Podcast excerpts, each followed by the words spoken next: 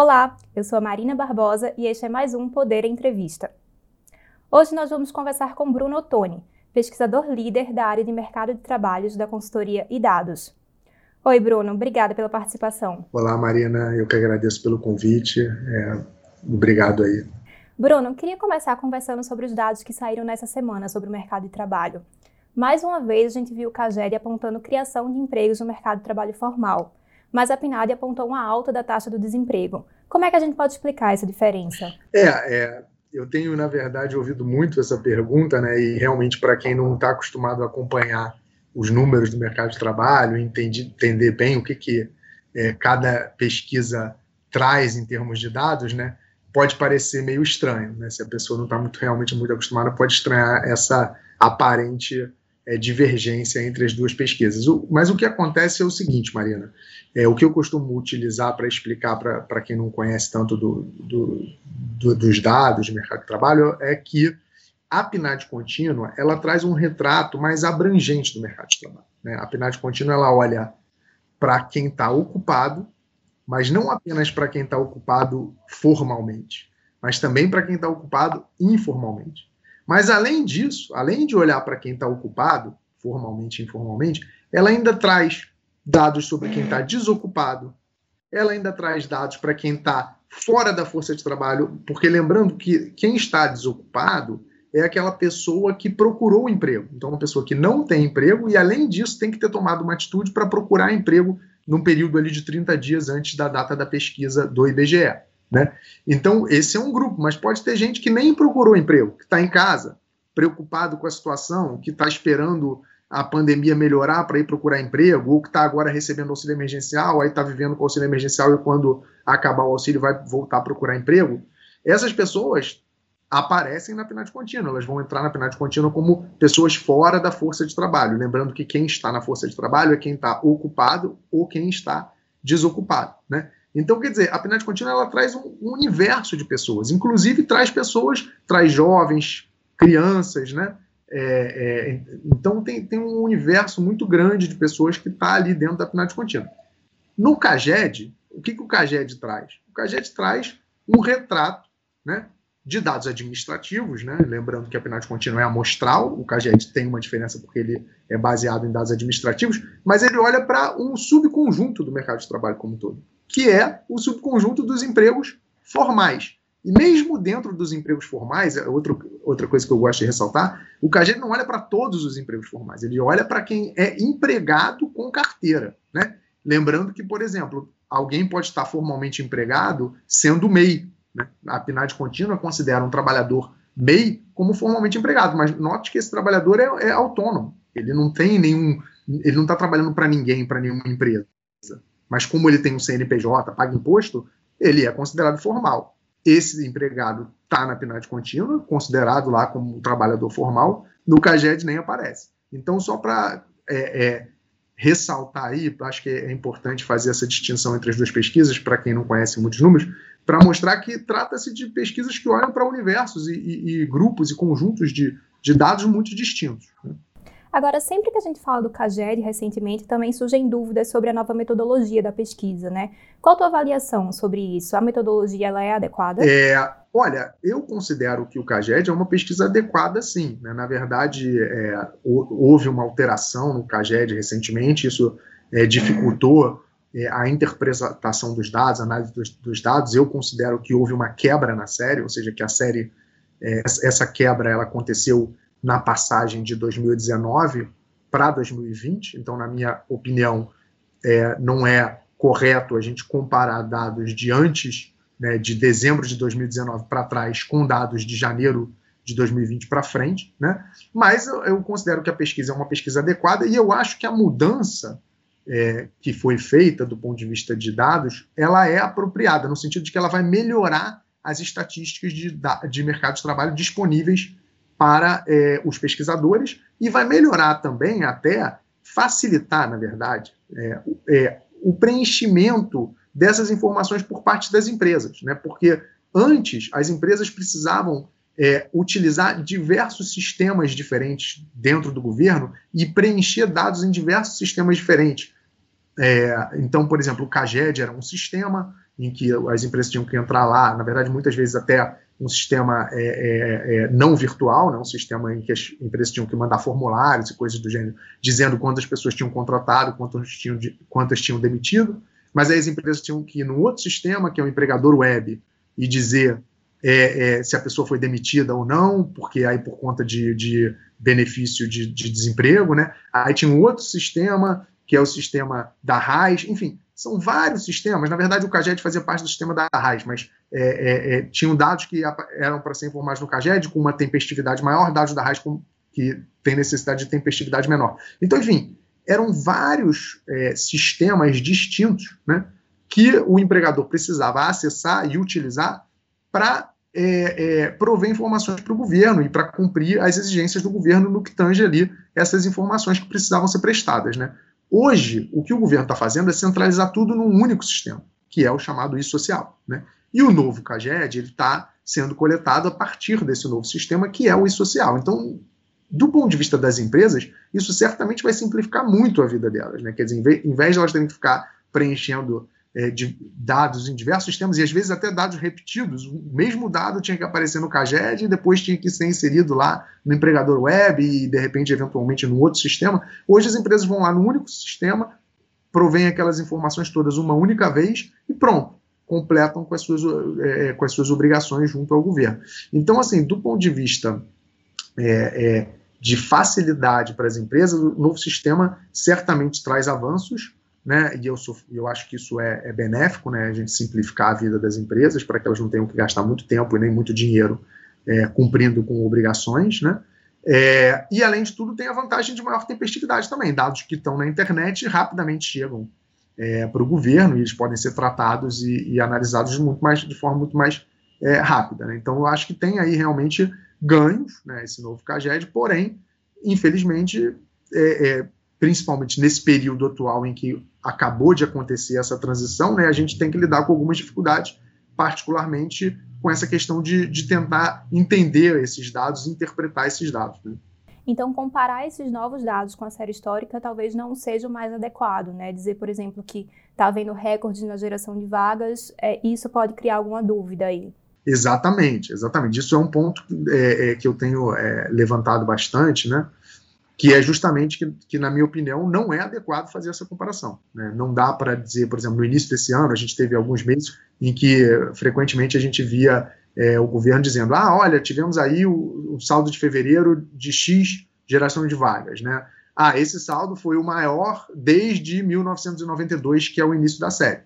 É, esse tipo de afirmação, na minha opinião, né, esse tipo de, de, de frase não faz muito sentido, dado que Hoje a série é uma, né, principalmente após janeiro de 2020, e antes, na, a série no que tange aí o período antes de dezembro de, de é, 2020, dezembro, desculpa, de 2019, é outra. Então, a partir de janeiro de 2020 é uma série, de, 2000, de dezembro de 2019 para trás é outra. Então, na minha opinião, essa análise realmente é, é, não é correta. Agora, na pandemia, a gente também viu mudanças de metodologia na PNAD, né? O IBGE passou a fazer entrevistas por telefone. Isso pode influenciar de alguma forma os dados do desemprego também? É, sim. Na verdade, já há alguma evidência, né? O, pesquisadores do IPEA, o Carlos Corseuil, com um outro coautor, já, inclusive, escreveram uma nota técnica tratando desse tema e mostrando que sim, primeiro, a PNAD contínua, né? Enfim, o IBGE é, passou por dificuldades na coleta da PNAD contínua, caiu muito a taxa de resposta da PNAD contínua, é, principalmente ali no período do, do, início da pandemia, né, em que é, é, é naquele período o IBGE se viu obrigado a parar de fazer a coleta presencial, que é a forma como o IBGE é, costumava coletar os dados da PNAD contínua, e aí passou a ser obrigado a fazer essa coleta por telefone. Né? E aí, nesse momento, o IBGE começou a ter muito problema para contactar é, pela primeira vez algumas famílias que ele precisava contactar pela primeira vez. Né? Porque o IBGE ele contacta toda vez que ele vai realizar a PNAD contínua, tem algumas famílias que ele está contactando uma segunda vez, uma terceira vez, uma quarta vez e até uma quinta vez. Né? Mas tem algumas famílias em toda rodada de, de, de pesquisa, né, toda vez que o IBGE vai a campo, que esse conjunto aí de famílias está sendo entrevistado pela primeira vez. E aí, para esse conjunto, o IBGE teve muita dificuldade, porque é, ele não tinha dados ainda de telefone dessas pessoas, né? não tinha é, é, é essas informações, e aí como é que ele conseguia ligar para pessoas e famílias é, sem ter o telefone dessas pessoas. Né? E aí, então, o IBGE passou por uma dificuldade por, ali logo nesse início, abril, maio né, do ano passado, junho. Depois, houve um esforço grande do IBGE para gerar uma base de dados de telefones, né, de domicílios, para, a partir de então, conseguir utilizar essa base de dados para é, é, ter uma garantia de que conseguiria entrar em contato é, com famílias novas, né, para a realização da primeira entrevista, as famílias que entrariam no painel ali da PNAD contínua. É, e aí, dali em diante, esse problema, de alguma maneira, parece ter sido mitigado. Ele, ainda existe, mas ele se tornou um problema menor. Né? É, mas é isso, num primeiro momento, a priori, não necessariamente é, tenderia a gerar um problema para os dados, né? mas algumas análises que a gente tem feito, e que, como eu falei, por exemplo, é, o Carlos Corseuil soltou uma nota no IPEA é, com, algum, com um coautor né, a respeito desse tema, já viram, é, eles viram e nós vimos, e outros pesquisadores têm visto também, que é, é esse problema parece ter gerado, sim, é, algum, algum, tipo de viés no dado da PNAD contínua, particularmente no que tange a coleta de dados de emprego formal. Parece que a PNAD contínua está, de alguma maneira, subestimando a criação de empregos formais. Né? Ela está trazendo uma criação de, de, empregos formais menor do que de fato é, pa parece estar acontecendo é, na realidade. Uhum, que pode ajudar a explicar um pouquinho essa diferença né, entre a PNAD e o CAGED também. Sim, certamente. Essa, o fato da PNAD contínua, é, quando a gente olha a PNAD contínua tendo quase nenhuma geração de, de emprego formal, e aí vai lá no CAGED e vê uma geração é, forte né, de emprego formal, aí, por, por, é, por exemplo, no início desse ano, né, é, a gente fica com essa pergunta, mas certamente o fato da gente ver que a PNAD contínua parece estar de alguma maneira subnotificando essa geração de emprego formal ajuda a explicar, em parte pelo menos, o porquê dessas diferenças. Né?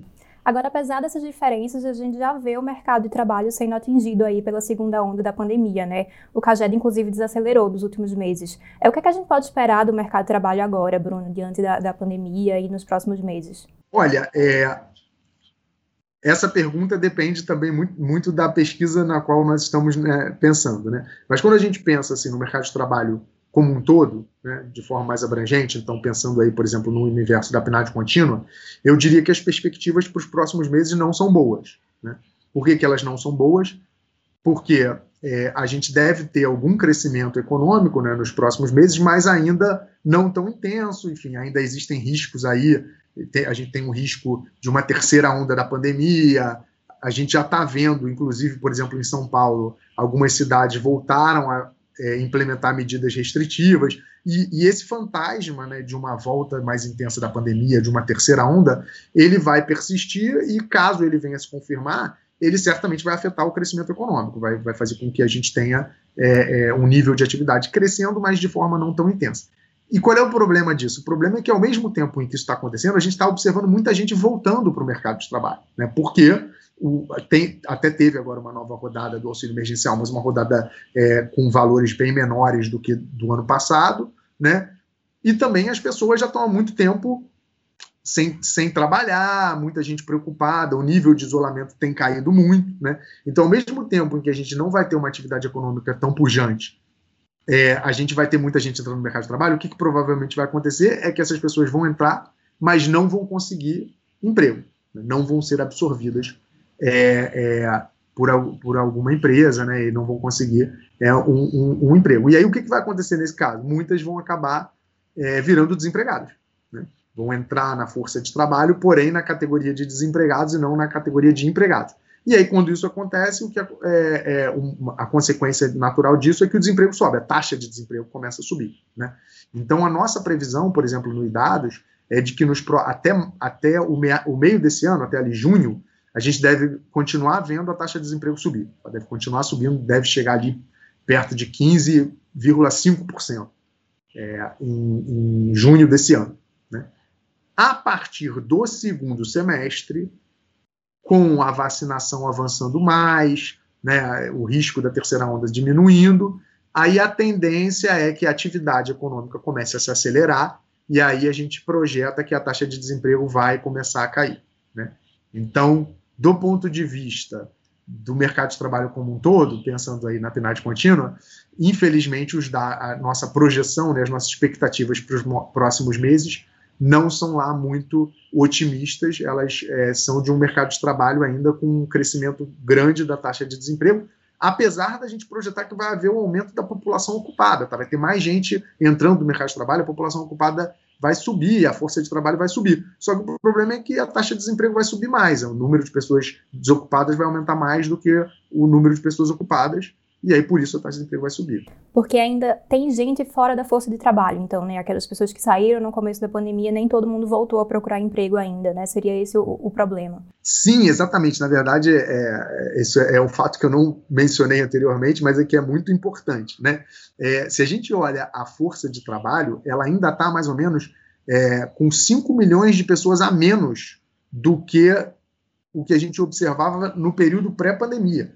Então, antes da pandemia, a gente tinha lá uma força de trabalho de em torno de 106 milhões de pessoas, 105 milhões de pessoas, e agora a força de trabalho está mais ou menos em 100 milhões de pessoas. Né? Sendo que é, o movimento etário tenderia a já gerar um aumento da, da, da população em idade ativa e que, portanto, poderia trabalhar de forma natural. Então, quer dizer, hoje se você for olhar dentro de todo mundo que poderia trabalhar, quantos que de fato estão na força de trabalho, isso caiu ainda mais. Né?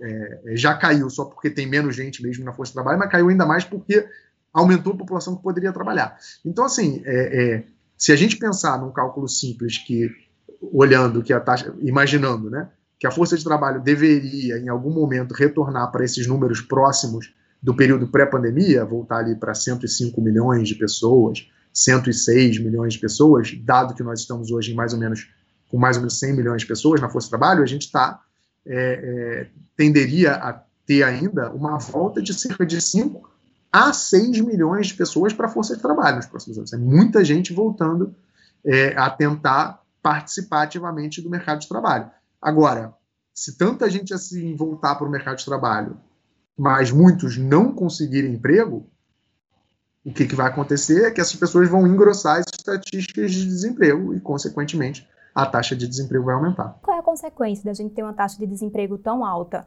É, esse grande contingente de desempregados, ele pode, de alguma forma, frear um pouco o ritmo da recuperação econômica? Sim, quer dizer, o, o, a taxa de desemprego elevada, ela prejudica a recuperação econômica na medida em que as pessoas não têm renda. Né? Então, por exemplo, a massa de rendimentos hoje, que é o total de... O que é a massa de rendimentos? É mais, você pega o salário médio do trabalhador brasileiro e multiplica pelo número de pessoas ocupadas. Né?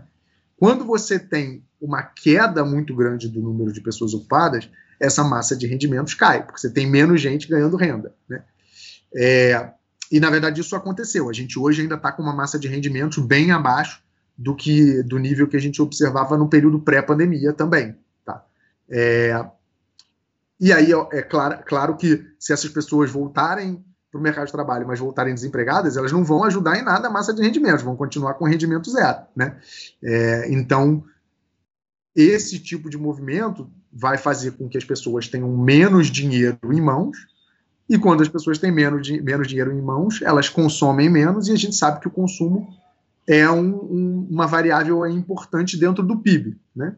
E no caso brasileiro, é uma variável é, bastante relevante. Então, é, como essas pessoas vão estar com, ainda né, sem rendimento, a gente ainda vai ter uma massa salarial deprimida, mesmo é, em função da volta dessas pessoas, mesmo a despeito da volta dessas pessoas, né, é, é certamente isso vai é, é, prejudicar um pouco aí as perspectivas de crescimento econômico, particularmente no que tange essa dimensão do crescimento econômico que seria puxada pelo consumo. O que pode ajudar são outras variáveis, como investimento, né, que a gente sabe que tem, é, é que, que tem potencial para aumentar, porque os juros agora está subindo, mas ainda está em patamares baixos para padrões brasileiros, enfim. Então tem outras variáveis do, é, do PIB, né, que compõem ali o PIB, que podem ajudar e que vão tender a ajudar o crescimento econômico no segundo semestre, mas certamente é, o consumo das famílias não deve ajudar tanto principalmente por causa dessa, ou, ou, enfim, em parte, né, por causa desse, dessa massa salarial um pouco mais deprimida, é, é, dado que muita gente vai ainda é, voltar para o mercado de trabalho mais desempregado. E a gente pode esperar essa alta do desemprego mesmo com a nova rodada dos acordos de redução salarial? que o programa é a grande aposta do governo para evitar demissões agora na segunda onda da pandemia, né? Sim, é, quer dizer, isso é uma coisa importante de lembrar que, novamente, o, o programa de, esse programa, o, o, chamado BEM, né, ele é um programa, que é o Programa de Manutenção do Emprego, ele é um programa que ele é desenhado para o setor formal e para o setor formal CLT. Então, ele tem efeitos muito específicos para um grupo muito específico de trabalhadores, que são aqueles trabalhadores que estão nesse tipo de contratos, trabalhadores formais CLT. É, no ano passado, a minha percepção é que, de fato, esse programa ajudou muito. Né? Quer dizer, no auge, ali da no auge da pandemia, existia ainda a ameaça de mais demissões, mas o governo foi rápido no ano passado, criou o bem, e ele é, e muita gente, né, um grande número de trabalhadores se inscreveu nesse programa. Né? No auge lá é, é, do tamanho do programa no ano passado, a gente vai ter quase 10 milhões de trabalhadores inscritos no programa. Então, se a gente imaginar que parte desses trabalhadores, desses 10 milhões, vamos dizer metade, 50, 5 é, milhões, é, é, caso não houvesse o bem, né, teria sido de, demitido, ou seja, se 5 milhões de trabalhadores tivessem sido demitidos, isso certamente geraria um cenário, do ponto de vista de mercado de trabalho, ainda mais preocupante do que o que nós já observamos no ano passado. Então, o programa ajudou sim, e esse ano tende a ajudar novamente. Agora, pelo que o governo falou, recentemente, se não me engano, já foram mais de um milhão de trabalhadores né, que ingressaram nesse programa. Logo agora, rapidamente, né, no primeiro mês em que ele foi criado, já, nós já tivemos aí é, um milhão de trabalhadores aderindo. Né. Certamente isso ajuda, porque se a gente imaginar que pelo menos metade desses trabalhadores, uma parcela grande desses trabalhadores, é, sem o, o, o bem, né, sem esse benefício, acabaria tendo que perder o emprego e engrossaria as estatísticas de desemprego, é, é realmente é, é, a gente vê que num cenário de que a gente já está vivendo, isso tornaria o quadro ainda mais preocupante. É, então, eu acredito que é um bom programa, né, eu, a, acho que o governo fez bem em renová-lo. Né? É claro que tem custos fiscais associados a ele, o governo vai ter que, que ver como é que vai fazer essa matemática fiscal aí, manter o equilíbrio fiscal, respeitar o teto dos gastos com a reintrodução do programa, mas eu acho que do ponto de vista da economia, dado que nós estamos vivendo uma nova é, é onda da pandemia e que podemos, é, agora está tá, tá melhorando um pouco, né, mas que podemos ter uma terceira onda em que as coisas podem voltar a piorar novamente, eu acho que o, o governo fez bem sim implementar e eu acho que ele tende a ajudar, né? Mas ele por si só não resolve o problema, como eu falei, justamente porque o, o CAGED é uma parte muito pequena do mercado de trabalho, então tem muitos outros trabalhadores ainda que, que ainda estão desassistidos. Né? A gente tem um auxílio emergencial, mas também é, é bem menor do que do ano passado, enfim. E aí, consequentemente, o quadro que a gente está é, projetando para o futuro é esse que eu mencionei anteriormente, de muita gente ainda é, é precisando voltar para o mercado de trabalho, aumentando a força de trabalho, mas por conta de um é, desempenho econômico ainda não tão pujante no próximo trimestre, muitos indo parar no desemprego e fazendo com que a taxa de desemprego aumente. Agora, pensando em outro público, o governo agora vem falando no BIP, né, que seria um bônus de inclusão produtiva. É, a ideia é pagar bolsas mensais de 600 reais para os jovens e para os trabalhadores informais, para esse pessoal ser qualificado nas empresas e entrar no mercado de trabalho. Eu queria saber a tua avaliação desse programa e, e o que, é que a gente pode fazer para evitar que esse pessoal se transforme em mão de obra barata, né? Porque 600 reais é menos que um salário mínimo. Sim, na verdade, é, é, Marina, essa é uma pergunta super relevante, né? Eu acho que tem o primeiro elemento que, que mais me preocupa com relação a essa proposta é justamente a questão da, da, insegurança jurídica que eu vejo que provavelmente vai surgir associada a ele, né? Porque Obviamente, eu não sou um especialista em direito do trabalho, minha especialidade é em economia do trabalho, mas eu acabo lendo sobre o tema, acompanho, procuro ver o que os especialistas em direito do trabalho dizem, e do que eu consigo ler a respeito desses temas, me parece que muitos é, é, é, especialistas em direito do trabalho, muitos juízes do trabalho, podem vir a interpretar esse é, arranjo aí de trabalho novo, o chamado BIP, é, como é, um, um, um, contrato de trabalho CLT né, é, travestido de bônus. Né? Ou seja, uma tentativa de burlar a legislação CLT, criando essa figura de que, na verdade, não é um contrato de trabalho, é um bônus. E aí, qual é o problema disso? Eu, eu vejo dois grandes problemas associados a isso. O primeiro é que o, o, o empregador, nesse cenário, pode não querer contratar ninguém. Né? Mesmo que, vamos dizer que, primeiro tem um risco de não ser aprovado. Né? Quer dizer, pode ser que isso não venha a ser aprovado, porque os próprios é, congressistas vão olhar e falar: ah, quer dizer, isso daí não, não, não faz sentido nenhum, é ilegal, vai dar problema, e aí isso não passa. Mas digamos que isso venha a ser aprovado. Mesmo que venha a ser aprovado, pode ser que os empregadores não queiram contratar ninguém nessa modalidade de emprego, mesmo que se houvesse segurança jurídica eles quisessem, pode ser que eles não o façam por conta de uma análise de que talvez isso tenha muita segurança jurídica associada. Quer dizer, será que vai valer a pena para o empregador contratar um jovem nessa modalidade e depois criar um grande passivo trabalhista lá na frente? Porque aí ele contrata o jovem nessa modalidade, paga lá, o, jovem recebe esses 600 reais. Aí lá na frente vem um juiz do trabalho e diz o seguinte: olha, isso daqui na verdade você contratou esse jovem, contratou ele dizendo que era um bônus de inclusão produtiva, mas isso não existe, isso é ilegal, o que você deveria ter feito é pagar a CLT. Aí, no momento em que o juiz decreta isso, o, o, o, empregador tem que pagar o diferencial entre o salário que ele recebeu e o que ele deveria ter recebido por conta do salário mínimo. Né? Além disso, tem todos os outros encargos aí que incidem sobre a, é, é, a folha de trabalho que o empregador, de repente, se veria obrigado a pagar. Viraria um passivo para ele. FGTS, que o empregador não pagou, é, INSS, que o empregador não pagou, por todo aquele período ali que esse jovem ficou contratado. Então, assim, me parece que num cenário como esse, muito provavelmente, a, mesmo que os empresários olhem para o, o, o, programa e achem ele super interessante e tivessem interesse em contratar jovens nessas condições, eles podem se ver ficar receosos de fazer esse tipo de contratação e, portanto, o programa pode não decolar, né? Pode acabar quase ninguém sendo contratado. A gente pode ter uma situação em que praticamente nenhum jovem venha a ser contratado por esse programa. Tá?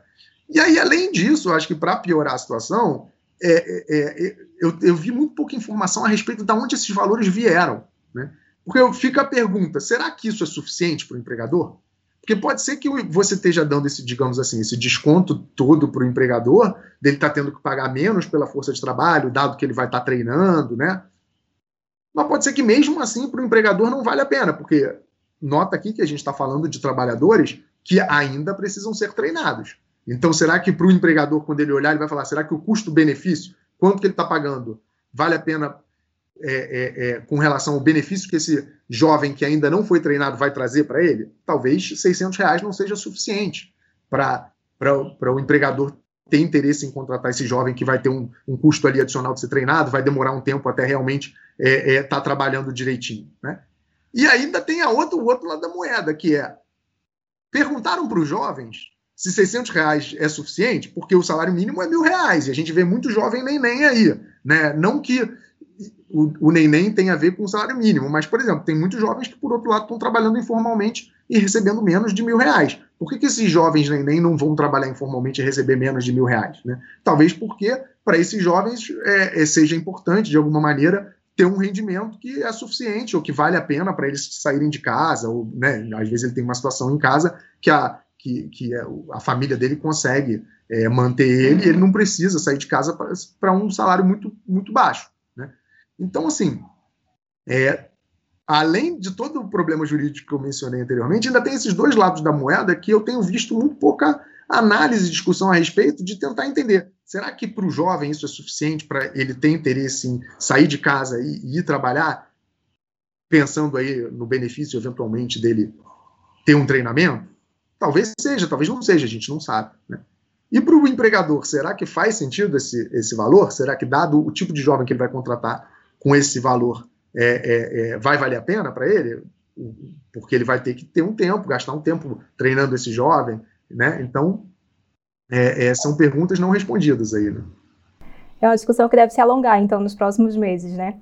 Agora, é, para encerrar, Bruno, é, além disso tudo, eu queria saber o que, é que a gente pode esperar para o pós-pandemia, né? Qual vão ser os desafios do mercado de trabalho aí no futuro? O home office, por exemplo, vai perdurar? Olha, isso é uma excelente pergunta, né? É, tem muita gente dizendo né, que, na verdade, o, o trabalho remoto ele não vai perdurar da forma como ele está perdurando hoje, né, que hoje tem uma parcela grande aí da força de trabalho. Grande, né, vamos dizer, 14%. Os números sugerem que hoje a gente tem mais ou menos 14% das pessoas trabalhando em home office. Né?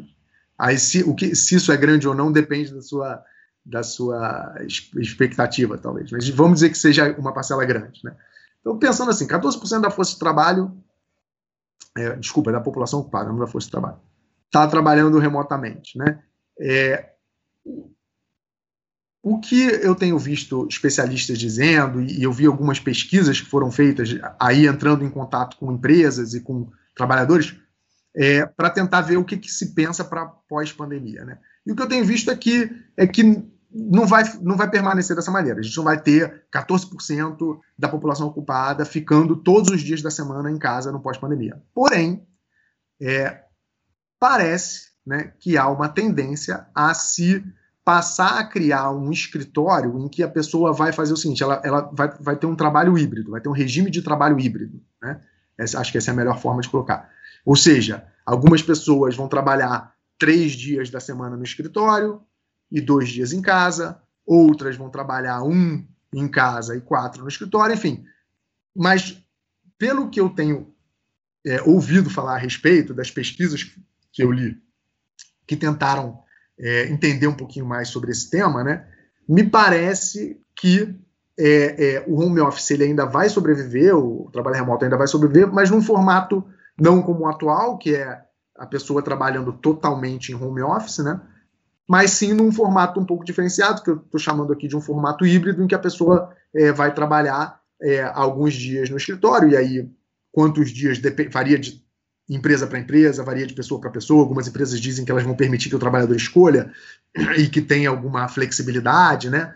É, outras empresas dizem que não, que vai virar um regime 2 por 3 enfim. Mas que a, me parece que a tendência é essa, é que a gente migre para um modelo mais é, de trabalho híbrido para essa parcela da, da, força de trabalho, desculpa, da população ocupada hoje, esses 14% aí, que hoje estão completamente home office, acho que a tendência é que muitos migrem para um regime híbrido. Bruno, muito obrigada pela participação. De nada, eu que agradeço pelo convite. E muito obrigada a você que acompanhou essa entrevista.